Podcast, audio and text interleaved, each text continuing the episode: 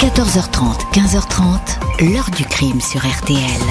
Jean-Alphonse Richard. Même le plus morbide scénariste de films d'horreur n'aurait pu imaginer ce que Jeffrey Dahmer a accompli dans le secret de son petit appartement à Milwaukee dans le Wisconsin. Il ne s'agissait pas seulement d'avoir des rapports sexuels pour Dahmer, l'intimité qu'il recherchait était beaucoup plus macabre. Elle passait par la torture, la mutilation et enfin la mort.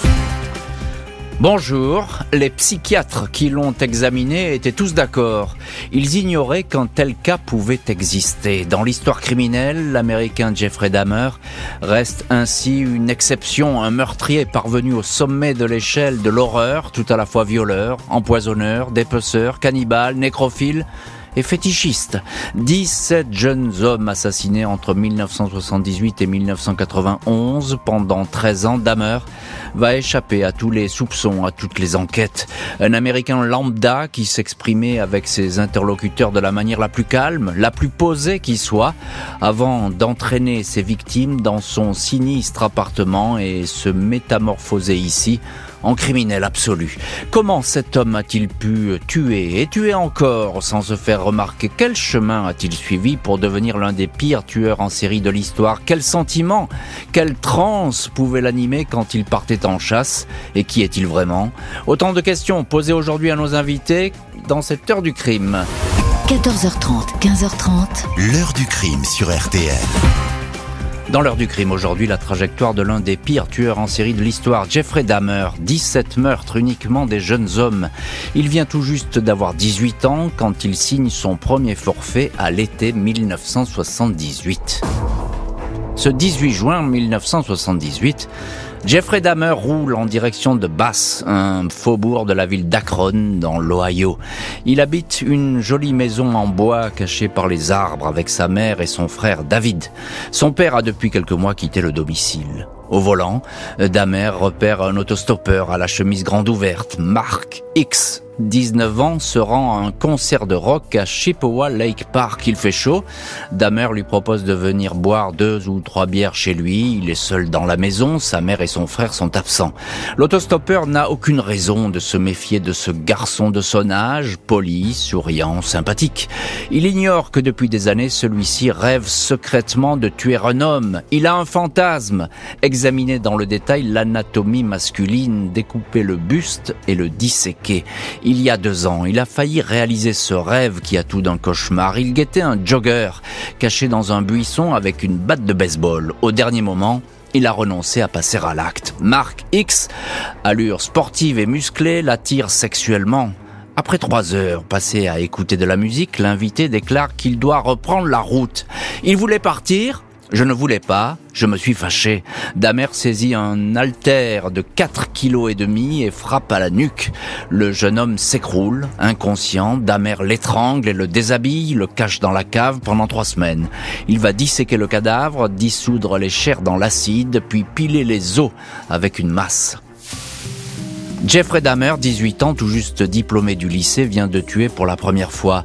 Il enfouit les restes de sa victime derrière la maison et ne va jamais parler à quiconque de cette rencontre. Mark X, porté disparu, ne va pas vraiment être recherché. Dahmer entre à l'université de l'Ohio. Il s'y révèle comme un étudiant médiocre, porté sur la boisson, toujours une bouteille de whisky à portée de main.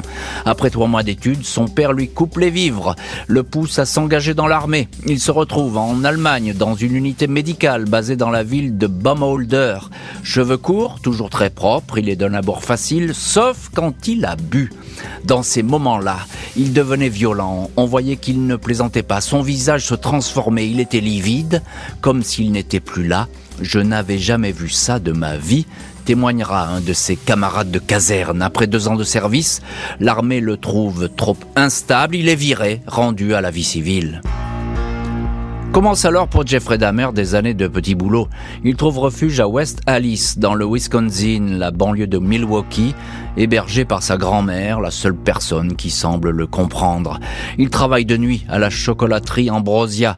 La police l'arrête un jour pour exhibitionnisme dans un parc de la ville. Il est condamné à une amende. Damer découvre les bars gays, les sex shops, les lieux de drague homosexuels. Il fréquente assidûment les saunas, enchaîne les rencontres furtives avec des Pour pouvoir les abuser plus facilement, il verse dans leur verre des somnifères. Je faisais tout pour voir ces hommes uniquement comme des objets de plaisir, témoignera-t-il un jour. On le repère, il est exclu des saunas, à nouveau arrêté pour s'être exhibé devant deux garçons de 12 ans. Il écope d'un an de mise à l'épreuve, il a alors 26 ans, et bientôt, il ne va plus s'arrêter de tuer. Neuf ans après son premier meurtre, le tueur va récidiver et cette fois, il ne va plus marquer de pause, c'est une quête frénétique. 20 novembre 1987, Jeffrey Dahmer, 27 ans, rencontre dans un bar le dénommé Steven Tuomi. 25 ans. Il loue une chambre à l'hôtel ambassadeur euh, Milwaukee où ils pourront passer du bon temps. Dahmer raconte qu'il voulait seulement le droguer, pas le tuer. Le fait est qu'au matin, il se réveille allongé à côté du corps de Tuomi la poitrine enfoncée, couvert de coups et de coupures. Le tueur dira qu'il n'a aucun souvenir de ce qui a pu se passer. Il fit acheter une grosse valise. C'était plus simple pour le transporter chez grand-mère, expliquera-t-il. Une semaine plus tard, dans la maison, il lui faut deux heures pour dépecer le corps dans sa totalité, les os écrasés à la masse, le tout jeté dans des sacs poubelles. Il garde la tête, la fait bouillir dans du détergent, nettoie le crâne, le peint en gris et le pose sur une étagère premier trophée devant lequel il va fréquemment s'exciter avant que d'autres crânes s'alignent sur cette étagère. Jeffrey Dahmer s'engage alors dans un chemin sans retour, omniprésent dans les barguets à la recherche d'hommes jeunes. Deux mois après le meurtre de l'hôtel Ambassador, Jeffrey Dahmer entraîne dans sa chambre un jeune prostitué James Doxtator, 14 ans. Après quelques jeux sexuels, il le drogue, l'étrangle, le démembre et conserve son crâne badigeonné de gris, deuxième trophée. C'est ensuite au tour de Richard Guerrero de succomber, étranglé avec un lien en cuir puis abusé après sa mort. Son crâne est lui aussi préservé. Septembre 1988, la grand-mère ne supporte plus ce petit-fils qui boit, reçoit des hommes et prépare des mélanges qui empestent. À peine a-t-il emménagé dans un studio décrépit sur la 24e rue qu'il est arrêté pour avoir demandé à un garçon de 13 ans de poser pour des photos de nus.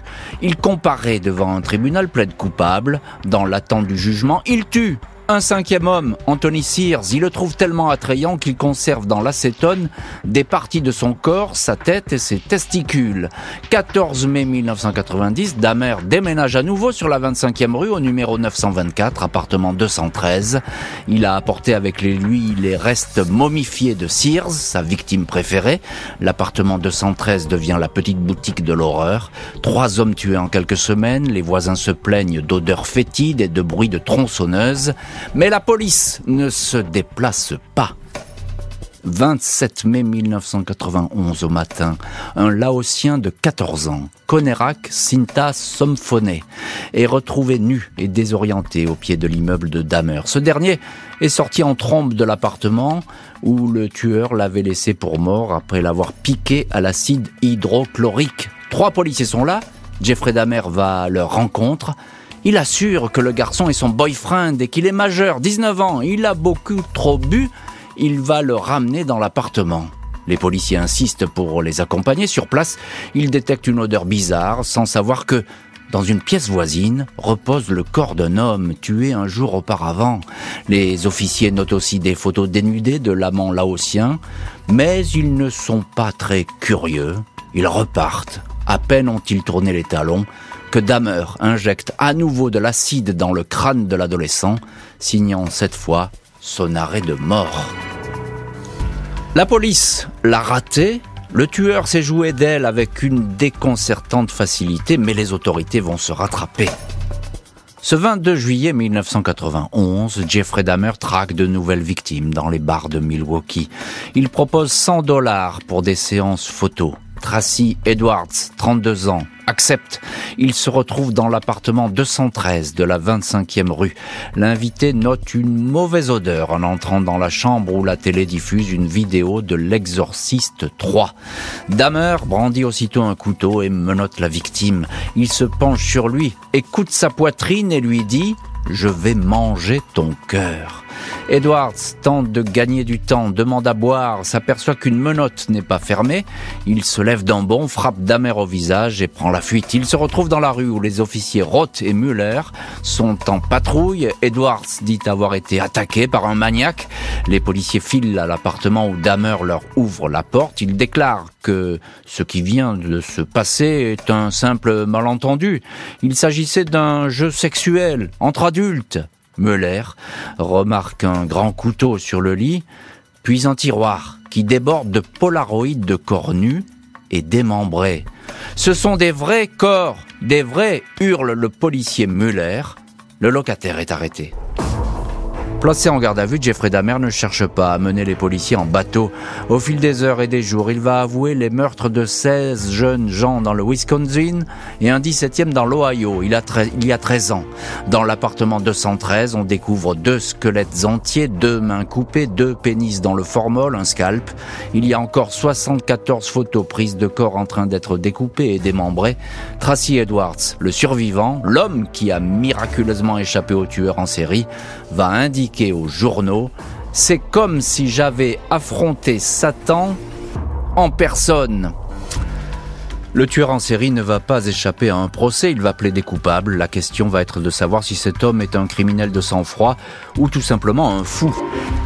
30 janvier 1992, Jeffrey Dahmer est devant la cour criminelle du Wisconsin, État qui n'applique pas la peine de mort. Il plaide coupable et se déclare fou.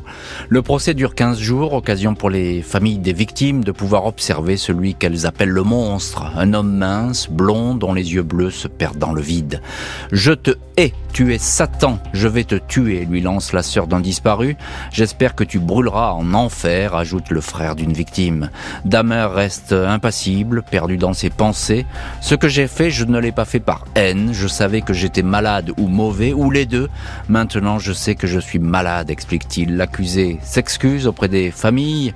Je sais que je vais passer le reste de ma vie en prison. J'aurais dû demeurer avec Dieu. J'ai essayé, j'ai échoué, j'ai créé un holocauste. Les psychiatres qui l'ont examiné sont tombés des nues. C'est un cas unique dans toute ma carrière. Je n'ai jamais vu ou entendu parler de quelqu'un qui soit à la fois cannibale et nécrophage, dit un docteur. L'un de ses confrères affirme que Jeffrey Dahmer ne rentre dans aucune case connue. Il n'est compréhensible dans aucun contexte humain, affirme le praticien. Jeffrey Dahmer est finalement considéré comme saint de corps et d'esprit par le jury. Il est décidé de le mettre définitivement hors d'état de nuire. Il écope au total de 936 ans de prison. Le tueur en série va affronter la prison et se retrouver sans défense, un monde dans lequel il ne va pas survivre. Jeffrey Dahmer, écroué au centre correctionnel Columbia, demeure pendant un an à l'isolement, protégé des autres détenus qui ne rêvent que d'approcher et d'agresser celui qu'on surnomme le monstre de Milwaukee. Au matin du 28 novembre 1994, alors qu'il a été transféré depuis peu dans une autre unité, il est battu à coups de poing et de barres de fer par un co-détenu. Il décède quelques heures plus tard. Joyce Dahmer, la mère du tueur en série, jusqu'ici muette, va sortir de sa réserve et s'insurger. Tout le monde est content maintenant? Mon fils a été battu à mort, cela vous satisfait? s'interroge-t-elle devant les journalistes.